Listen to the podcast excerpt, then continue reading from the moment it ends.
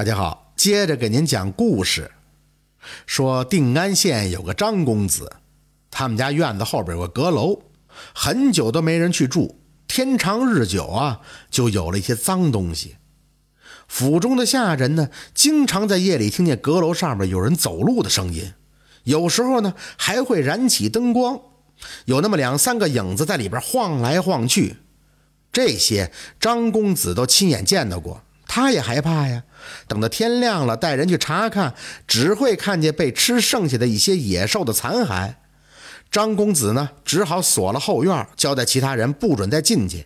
后来啊，他访问了一个道士前来除妖，这道士观察了两三天以后，对着他摇头，说自己治不了这些妖怪，非常惭愧地向他告辞了。有一天下午，张公子刚好站在自家门前。这时候，他看见大路上急匆匆就来了个青衣人。这个青衣人长相凶恶，虽然穿着平常人的衣服，可脖子上却戴着一串念珠，不伦不类，也不知道他到底是不是个出家人。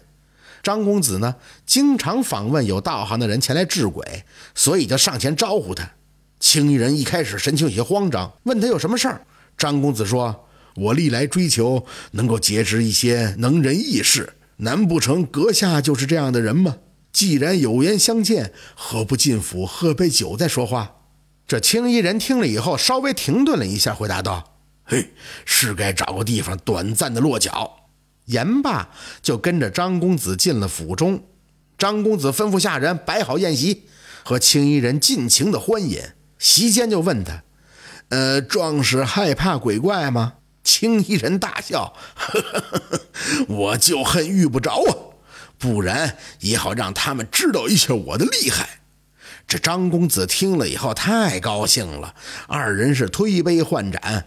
青衣人呢，一会儿就醉了。这张公子也不客气，直接安排他就住进了鬼怪出现的那间阁楼，还点上个油灯。到了半夜，张公子也不放心呀，就上了阁楼偷偷的查看。只见床榻上边青衣人合衣而睡，鼾声如雷，可胸前的念珠却在不停的转动。就在床前，赫然有三个鬼跪在那里，都默不作声，不敢擅动。张公子见了以后，非常的惊讶，赶紧回去的家人说：“嘿，这可是个神人，恐怕呀是咱们对他还不够恭敬，所以暂时没有出手。”第二天，张公子率领全家人是拜见青衣人，安排给他沐浴、更衣、杀鸡宰羊，一通高规格的招待，那态度就别提多恭敬了。张公子请求他能多住些日子，青衣人也很高兴地答应了下来。酒宴过后，又到了晚上，依然安排他住进了阁楼。张公子心想：嘿，这回青衣人总该给自己出轨了吧？三更没过，他又偷偷去看。等他拉开破损的窗户纸一看，嘿，那三个鬼都拿着刀，正在这吃青衣人的内脏呢。那场面真是惊悚至极。张公子大惊，差点走不动路了，颤颤巍巍就出了后院。到了天大亮以后，他才去观察，果然见那青衣人的尸体已经被吃掉了一半。张公子暂时也不敢声张这件事儿。到了下午，他就听有人说，前几天城里边有个人酒后跟一个头陀发生了争执，打斗中这人就杀了那头陀，抢走了头陀身上的银子跟念珠。现在官府正在四处缉拿。张公子赶紧呼来下人问，果然那串念珠和旧衣服在青衣人沐浴以后都包裹在了一起。这时候，张公子才明白，原来这些鬼怪不是惧怕这个青衣人，而是惧怕那个死去头陀的念珠。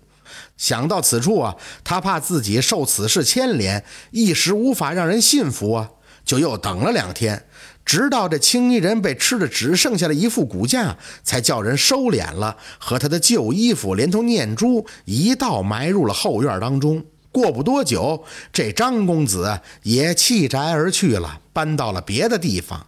这也算是恶人自有恶报吧。这就是念珠退鬼的故事。感谢您的收听，喜欢听白好故事更加精彩。